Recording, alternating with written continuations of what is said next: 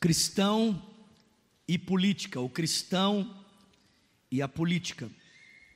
Daniel capítulo 2,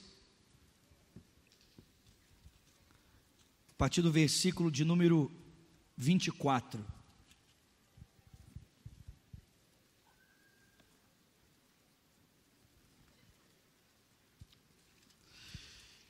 Se alguém tem interesse de se aprofundar mais nesse assunto, eu queria fazer a indicação de três livros, que são livros que podem ajudar você a ter um aprofundamento maior a respeito desse assunto, cristão e política. O primeiro livro se chama Visões e Ilusões Políticas. O autor é David Coises, é publicado pela editora Vida Nova. Então, David Coises, Visões e Ilusões Políticas. O segundo livro que eu queria indicar se chama Estados e Soberanias. O autor desse livro é Hermann Doiver, é um teólogo alemão, também é publicado pela editora Vida Nova. E o terceiro livro que você pode ler sobre esse assunto, caso você queira se aprofundar nele, é um livro chamado Calvinismo, de Abraham Kuyper. Kuyper fala sobre como o pensamento cristão ele é relevante nas várias esferas da sociedade. Então, visões e ilusões políticas. O segundo, estados e soberanias. O terceiro, calvinismo de Abraham Kuyper. Daniel capítulo 2, versículo de número 24. Quantos acharam? Diga eu achei. O texto diz: Então Daniel foi falar com Arioque, a quem o rei tinha designado para executar os sábios da Babilônia, e lhe disse: Não execute os sábios, leve-me ao rei, eu interpretarei para ele o sonho que ele teve.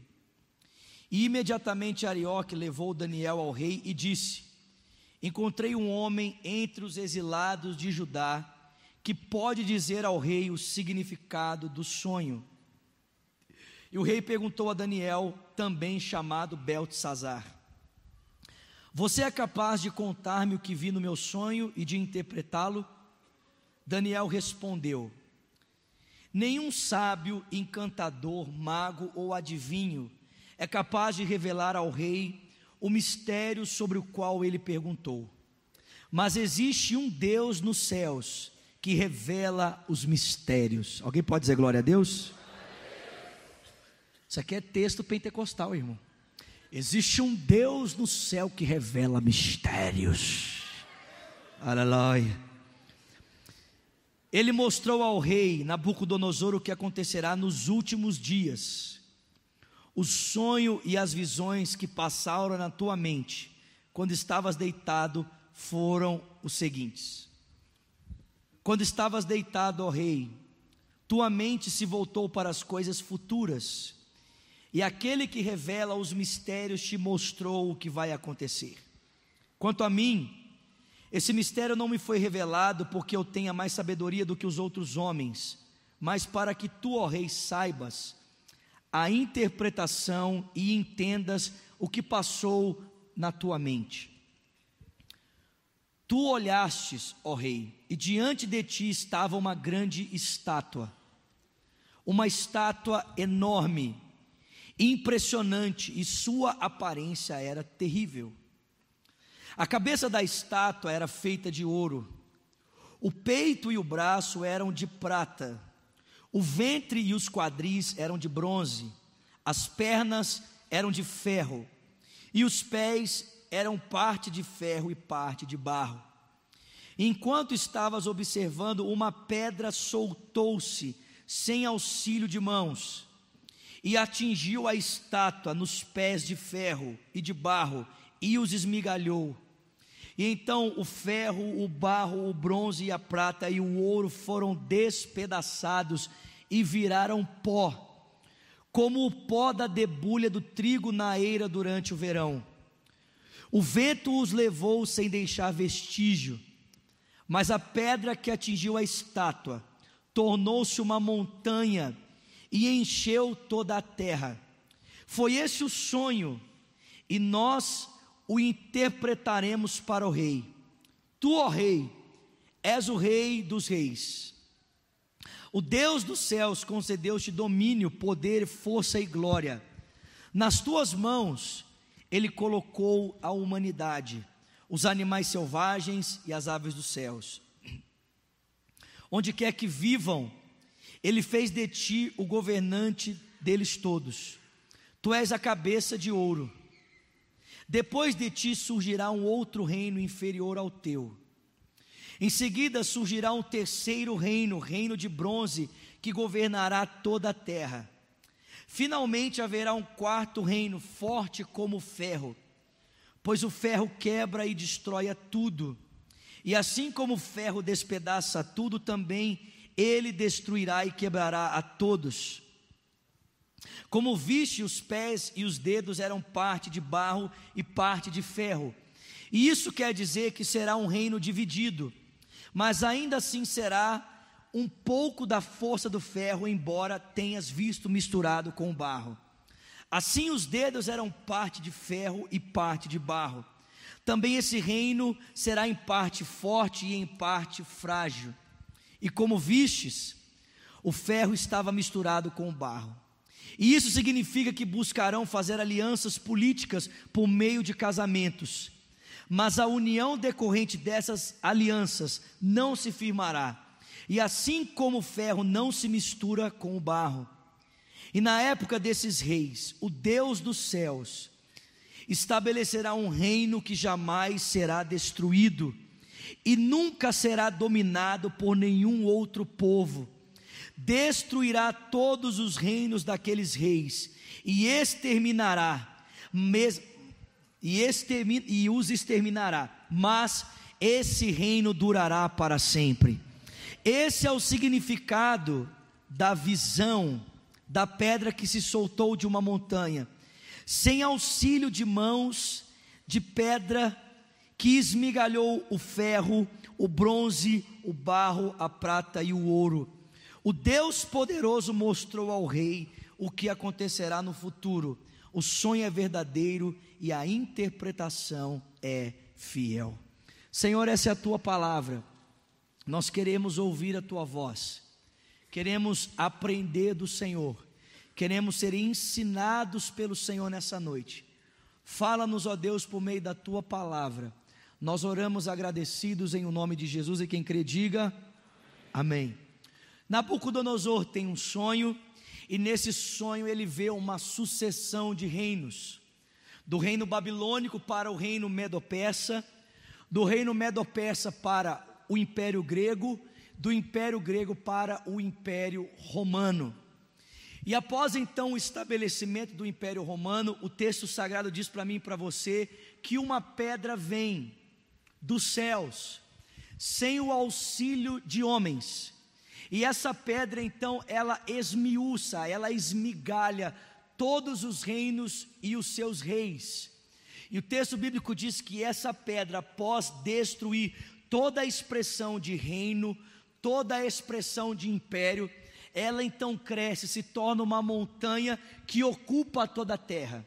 E o texto diz que esse reino é o reino de Deus, que será estabelecido sobre toda a terra e esse reino jamais terá fim. Amém? O interessante é perceber que é uma pedra que vem e esmaga toda a expressão de reino, toda a expressão de império.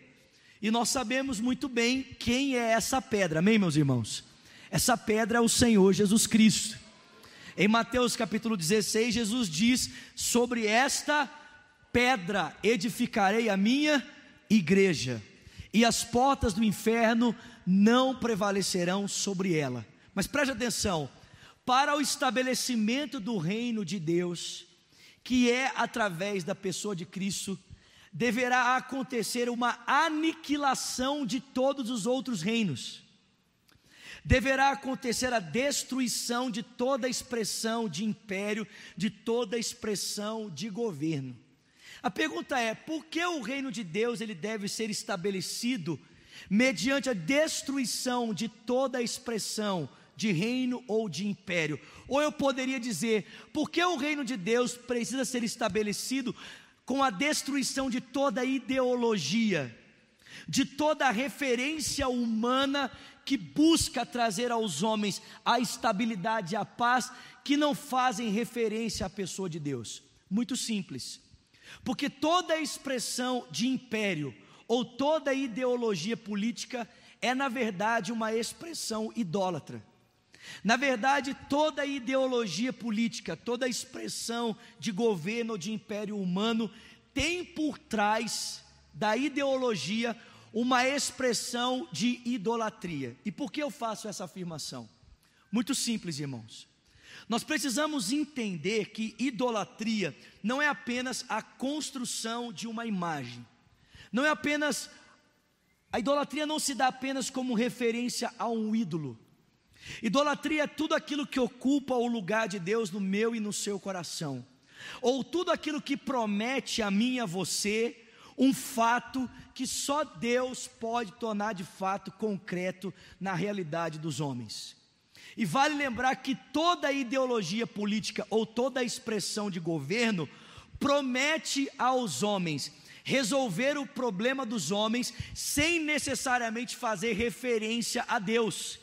Seja a ideologia da esquerda, ou seja uma ideologia da direita, qualquer expressão de domínio humano promete aos homens resolver os seus conflitos e os seus problemas, sem necessariamente fazer referência à pessoa de Deus. Exemplo: a esquerda faz o seguinte discurso: nós resolveremos os conflitos humanos desde que o Estado seja totalitário.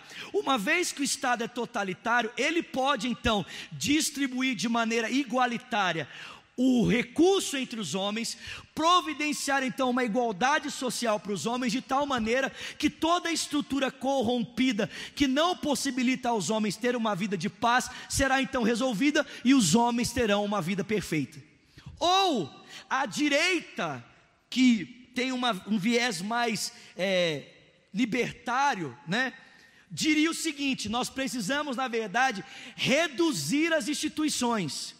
O homem deve ter liberdade suficiente para decidir a respeito da sua vida, a respeito do seu futuro, a respeito das instituições. E quanto mais autônomo o homem for na sua liberdade de expressão, o homem então terá então um lugar perfeito a qual ele deve se viver. Afinal de contas, o homem é bom e todas as suas escolhas, sendo ela condicionadas em uma estrutura de liberdade, o homem então poderá ser favorecido politicamente, socialmente, economicamente. Mas presta atenção, irmãos: o problema do homem não é apenas uma estrutura social, o problema do homem é a sua é o seu estado de alienação em relação à pessoa de Deus.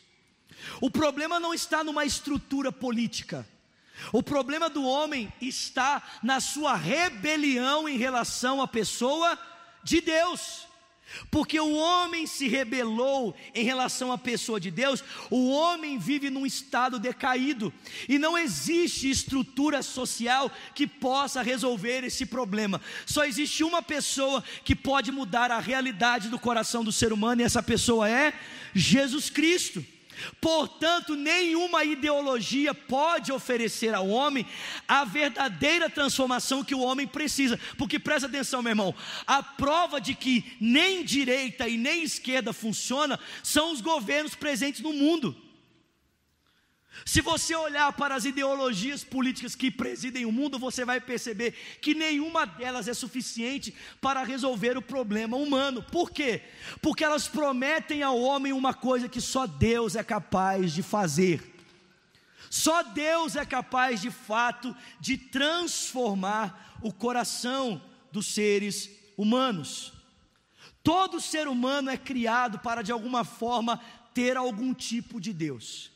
Nós somos criados para de alguma forma nos relacionarmos com Deus. E se Deus não ocupa a centralidade do nosso coração, de alguma forma nós iremos estabelecer um ídolo para que assim o faça. E automaticamente estabelecendo esse ídolo, nós começamos a moldar a nossa vida de acordo com essa referência que ocupa o lugar de Deus no nosso coração. E automaticamente nós temos a tendência de estruturarmos toda a realidade à nossa volta a partir desse ídolo que ocupa o nosso coração e de pessoas que têm o mesmo ídolo dentro do seu próprio coração. É assim que funcionam as ideologias partidárias. As pessoas substituem Deus por uma ideologia política, elas começam a estruturar a sua vida em torno dessa ideologia, e depois elas conseguem socialmente se juntarem a outras pessoas que têm o mesmo ídolo no seu coração, a fim de transformarem a sua sociedade, a sociedade à sua volta, de acordo com os parâmetros do ídolo que elas estabeleceram dentro de si. Mas isso não funciona, meu irmão. Isso não funciona. O que acontece é que uma vez que toda ideologia tem por trás esse pano idólatra, o que acontece é que nós então começamos a, ir, a, a deificar as ideologias, nós, como, nós começamos a deificar essas expressões de poder, e nós começamos a pensar que elas são suficientes para resolver os dilemas humanos. Você quer ver uma, da, uma das coisas que o pessoal costuma dizer por aí? O pessoal costuma dizer o seguinte: o problema do nosso país é educação. Se o Brasil for uma nação melhor educada, o problema do povo brasileiro será resolvido. E é verdade que um pouco mais de educação a respeito do povo brasileiro tornaria o povo brasileiro um pouco melhor, mas presta atenção, irmão. Quando nós dizemos que a educação é suficiente para resolver o problema do nosso povo, nós acabamos de transformar a educação num ídolo. Nós acabamos de dizer que a educação é suficiente para fazer aquilo que só Deus é capaz de fazer. Deus pode usar a educação para tornar o nosso povo mais consciente, mas a educação não pode ocupar o lugar de Deus como resposta a todos os dilemas que o ser humano tem e socialmente ele encontra na sua vida. Uma coisa é pensar no Deus que usa a justiça, no Deus que usa a educação, no Deus que usa vários segmentos a fim de tornar o nosso país melhor, né? O Deus que estabelece princípios que devem nortear os vários segmentos da sociedade para que a sociedade seja uma sociedade melhor. Isso é uma coisa. A outra coisa é colocar essas coisas no lugar de Deus e pensar que elas por si mesmas são suficientes para fazer aquilo que só Deus é capaz de fazer. Se nós não entendemos isso, nós começamos a deificar essas coisas. Nós começamos a pensar que as nossas ideologias são suficientes para nos prometer salvação. E a tendência é que todas as vezes que nós abraçamos uma ideologia e não entendemos que ela tem um viés idólatra por trás e a colocamos no lugar de Deus, a nossa tendência natural é passar a ler a vida, é passar a ler a existência pela ótica dessa idolatria, pela ótica dessa ideologia. E sabe qual é o nosso problema? Quando nós começamos a ler a existência pela ótica das, das ideologias políticas, é que a gente pensa que o mal é intrínseco à ordem natural.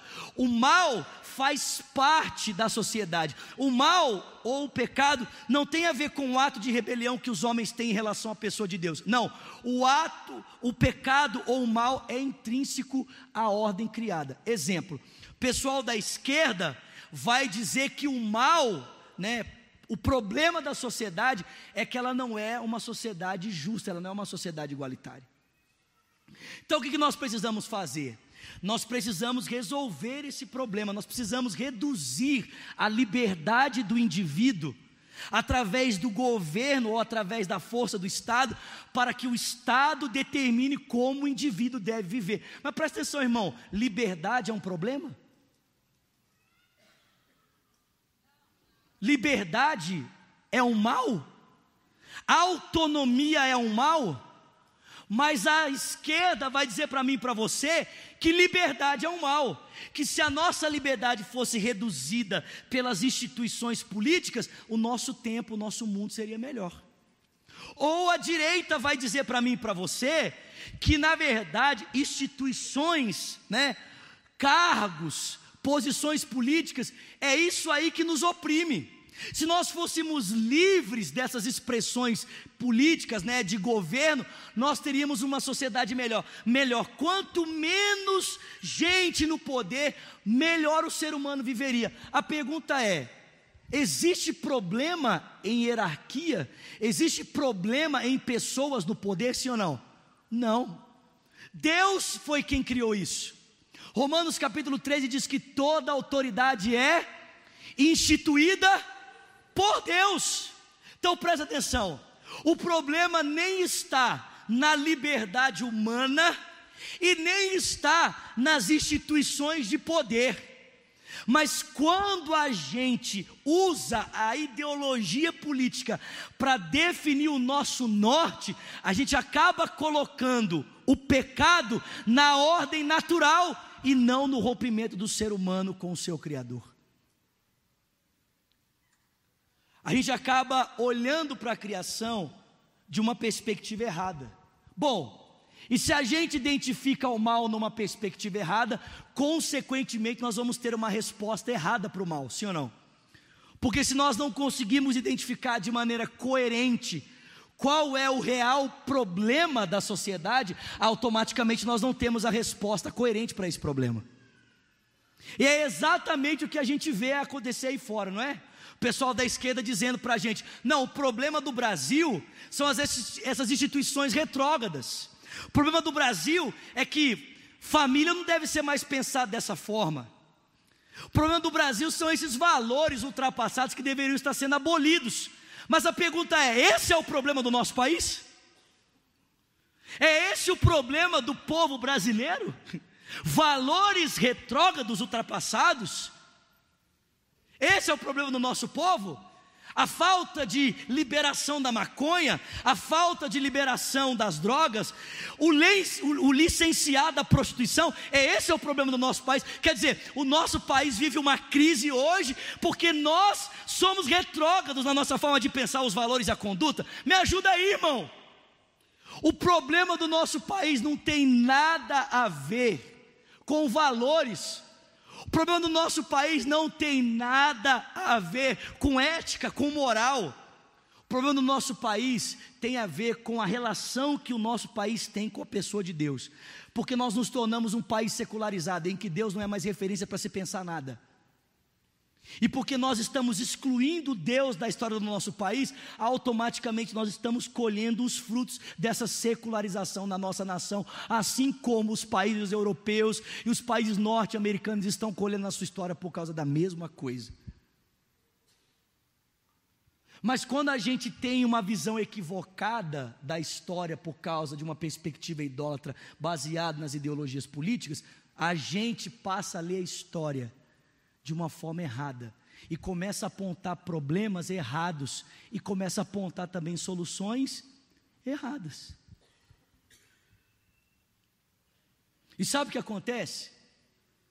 O que acontece é que esse pessoal, presta atenção, gente, em nome, esse pessoal, em nome da sua fé, porque isso aqui é religião, cara em nome da sua fé, esse pessoal diz o seguinte: para que a gente chegue no lugar em que nós queremos chegar, vale qualquer coisa. Qualquer sacrifício é válido para que a gente possa alcançar a justiça. Então presta atenção, não importa qual ideologia seja, todas elas de alguma forma querem alcançar a justiça. Pelo menos esse é o discurso, né? Agora, sabe o que é interessante? É que a justiça é alvo de toda ideologia, mas a justiça nunca é parâmetro para se chegar à justiça. A justiça é alvo, mas ela não é parâmetro para decidir o caminho para a justiça. Quer dizer, olha para o governo que há pouco tempo presidia o nosso país. Né? O discurso é um discurso de justiça, mas para alcançar a justiça, a justiça não foi parâmetro para eles decidirem a história. Sabe por quê, gente? Porque para esse pessoal, escuta isso aqui, para esse pessoal vale qualquer coisa para se alcançar os seus objetivos.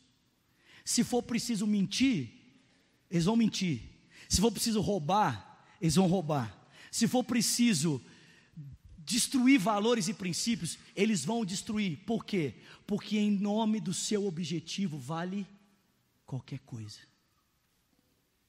Vale qualquer coisa. Eu e você precisamos ter isso em mente, meu irmão. Quando a gente fala de política, quando a gente fala de um cristão se relacionando com a política, a gente precisa lembrar, em primeiro lugar, que política, ideologia partidária, é uma expressão de idolatria. Em primeiro lugar, porque ela ocupa o lugar de Deus. Em segundo lugar, porque se promete aquilo que só Deus pode fazer. Em terceiro lugar, porque aponta situações que precisam de serem transformadas, sem que necessariamente elas sejam reais. Em quarto lugar, porque elas apontam valores errados, situações erradas a partir da sua ideologia, também prometem uma salvação errada. E por último, vale qualquer sacrifício em prol dessa ideologia. Né? Olha que coisa interessante. O Senhor Jesus Cristo, o Senhor Jesus Cristo, ele precisou se sacrificar para que nós pudéssemos novamente termos acesso ao Pai, sim ou não? Esse pessoal diz o seguinte: vale qualquer sacrifício para que a justiça seja alcançada. Você vai dizer para mim que isso não é idolatria? Aí a pergunta é: bom, Vou acabar. Se toda expressão ideológica tem esse viés idólatra por trás, como é que deve ser a relação de um cristão com a política? Como é que um cristão deve se relacionar politicamente, né? Bom, tratando-se de idolatria, então um cristão deve se furtar a toda expressão política, sim ou não? Não. Não. Um cristão deve relacionar-se de maneira saudável com a política. Agora, como é que se dá um relacionamento saudável do cristão com a política? Presta atenção. O cristão, ele pode se relacionar em duas perspectivas politicamente. A primeira maneira de um cristão se relacionar em relação à política é através da organização. A segunda maneira de um cristão se relacionar politicamente é através do organismo. Porque eu não sei se você entende, mas a igreja, ela é um organismo vivo que se expressa através de uma organização. Historicamente falando, todas as vezes que a igreja se relacionou com política pelo viés da organização, deu problema. Todas as vezes na história em que a igreja se relacionou com a política pelo viés da organização, deu pau. Todas as vezes que a igreja, instituição, não a igreja organismo, organização, deteve o poder político, foi problema. E eu deixo aqui como exemplo para os irmãos a Idade Média, que foi quando a igreja teve o maior domínio, talvez, político da história e as maiores ou grandes atrocidades aconteceram nessa época exatamente porque a igreja não sabia diferenciar seu papel religioso do seu papel político e em muitos momentos usou do seu papel religioso de forma excessiva na política para oprimir outras pessoas. Mas nós podemos nos relacionar com a política pelo viés do organismo, como corpo vivo de Cristo sem necessariamente isso ser institucionalizado, como corpo, como indivíduos que fazem parte do corpo vivo de Cristo. E presta atenção, sabe o que é interessante? É que todas as vezes que na história indivíduos, organismo vivo, se relacionaram com a política, tiveram muito proveito. Na história da igreja, muitos homens que, como corpo de Cristo, se relacionaram com a política, não pelo viés da instituição, mas como cristãos que decidiram se relacionar politicamente, foram bem-sucedidos. Eu vou dar alguns exemplos aqui. Primeiro exemplo, um homem chamado Abraham Kuyper, reformador holandês, que foi primeiro-ministro da Holanda. Esse cara foi brilhante, irmão. Um outro exemplo aqui, Francis Schaeffer. Um outro exemplo, Dietrich Bonhoeffer. Um outro exemplo aqui. Deixa eu olhar aqui que eu esqueci. Martin Luther King, Nelson Mandela, Everett Koop, que foi um médico nos Estados Unidos, que presta atenção, esse cara era médico nos Estados Unidos, e quando o pessoal descobriu a AIDS, esse cara foi instituído como primeiro-ministro da saúde nos Estados Unidos, cristão. E aí os republicanos e esqueci o nome do outro, os democratas começaram a pressionar ele. De um lado, o pessoal queria liberdade, do outro, o pessoal queria punho firme. Esse cara cristão, irmão, lutando pelo direito dos cidadãos americanos em um momento em que a AIDS estava comendo um monte de gente. E esse cara tinha que escolher, né? Se ele ia se posicionar de maneira saudável, dando direito a todos os homens, ou se de alguma forma ele ia permitir que uma dessas ideologias fizesse com que ele tomasse decisões insensatas, tipo, não agir de forma igualitária com os, homossex, os, os, os homos, homos, homossexuais. É porque eu estou pensando aqui na palavra certa para usar. Esse cara, irmão, esse cara, presta atenção, ele foi tão violento na sua gestão da administração da saúde no seu tempo, que quando ele se posicionava no palanque para falar a respeito das suas medidas, ele não usava o termo homossexual gay, ele usava o termo sodomita. E ele era aplaudido de pé, tanto por heterossexuais como por homossexuais. Gente que fez a diferença. Gente que se relacionou de maneira saudável com a política, sendo organismo, sendo corpo de Cristo. Então presta atenção. É possível que um cristão se relacione de maneira saudável com política? Sim desde que isso não seja feito pelo viés da instituição, desde que seja feito a partir da consciência de que ele é o corpo vivo de Cristo e como parte desse corpo ele pode então relacionar-se saudavelmente com a política. Historicamente falando, irmãos, todas as vezes que as instituições religiosas tiveram de, tentaram deter o, o, o domínio político, isso deu confusão. Eu encerro dizendo para você: como é que nós podemos ser então relevantes nesse tempo. Nós estamos nos aproximando, irmãos. Aliás, nós já estamos em período eleitoral, sim ou não? A gente só não está ouvindo falar muito, porque a maior parte dos candidatos não estão dispostos a concorrer com as Olimpíadas. Então o pessoal não quer fazer propaganda política agora porque vai perder tempo, né? A Olimpíada aí, um monte de gente está preferindo passar as Olimpíadas para começar então a fazer as suas propagandas. Como é que um cristão pode agir de maneira saudável nesse tempo? Como é que o cristão pode se relacionar nesse tempo de maneira saudável? Preste atenção. Eu acredito piamente que a minha função como ministro do Evangelho não é dizer para você quem você deve votar. Eu acredito que eu não tenho esse direito de usar o poder que Deus me concerniu de proclamar a mensagem dele, para de alguma forma influenciar você, dizendo para você em quem você deve votar. Eu acredito que o papel de um ministro cristão não é dizer para o seu povo em quem eles devem votar, mas torná-los conscientes para que eles possam votar de maneira coerente. Como é que nós podemos agir de forma sensata nesse tempo? Então preste atenção, meu irmão. Em primeiro lugar, você precisa saber, você precisa ter um mínimo de conhecimento dos cargos políticos em que você vai votar. Você precisa ter um mínimo de conhecimento do que, que um prefeito faz, do que, que um vereador faz. Você precisa saber, no mínimo, pelo menos o um mínimo. Segundo lugar, você precisa conhecer as propostas e os pressupostos dos seus candidatos. É muito importante você saber qual a ideologia partidária que acompanha essa pessoa que você está pretendendo votar. Por quê? Porque no final das contas, a ideologia partidária vai influenciar muito na decisão desse candidato. Se nós queremos uma sociedade melhor, nós precisamos nos lembrar que, como cristãos, nós temos papel a desempenhar nesse contexto como organismo, como corpo vivo de Cristo.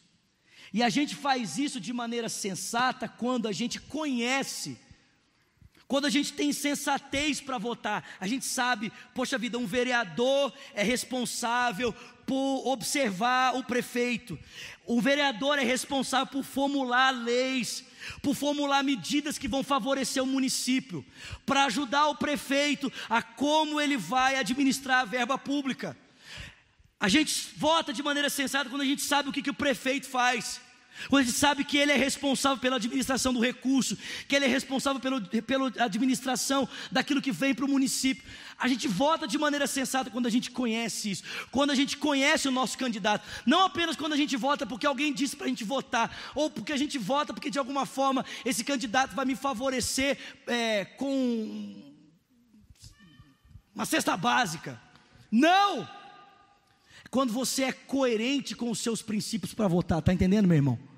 É quando você é sensato, é quando você se posiciona como um cristão, você não se posiciona como um leigo, como alguém que está pensando só no seu favorecimento individual, mas como alguém que sabe que, como organismo, pode, por causa da sabedoria de Cristo, usar o seu direito de cidadania para fazer diferença no país, na cidade, no estado que você mora.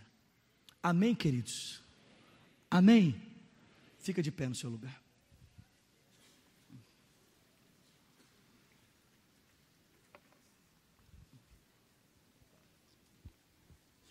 Desculpa passar aqui alguns minutos aqui. Feche seus olhos. Coloque as suas duas mãos sobre o seu coração.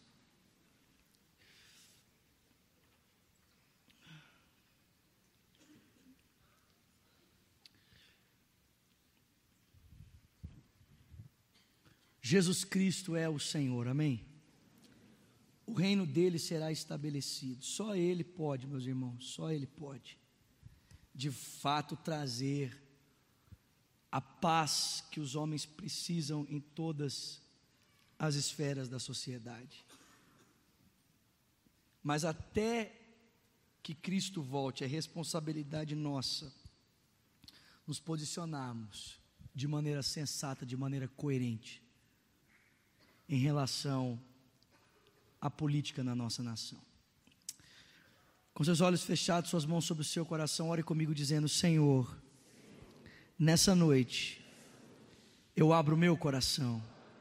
Diga, Jesus Cristo, eu confesso que Tu és o meu Senhor, o meu Salvador.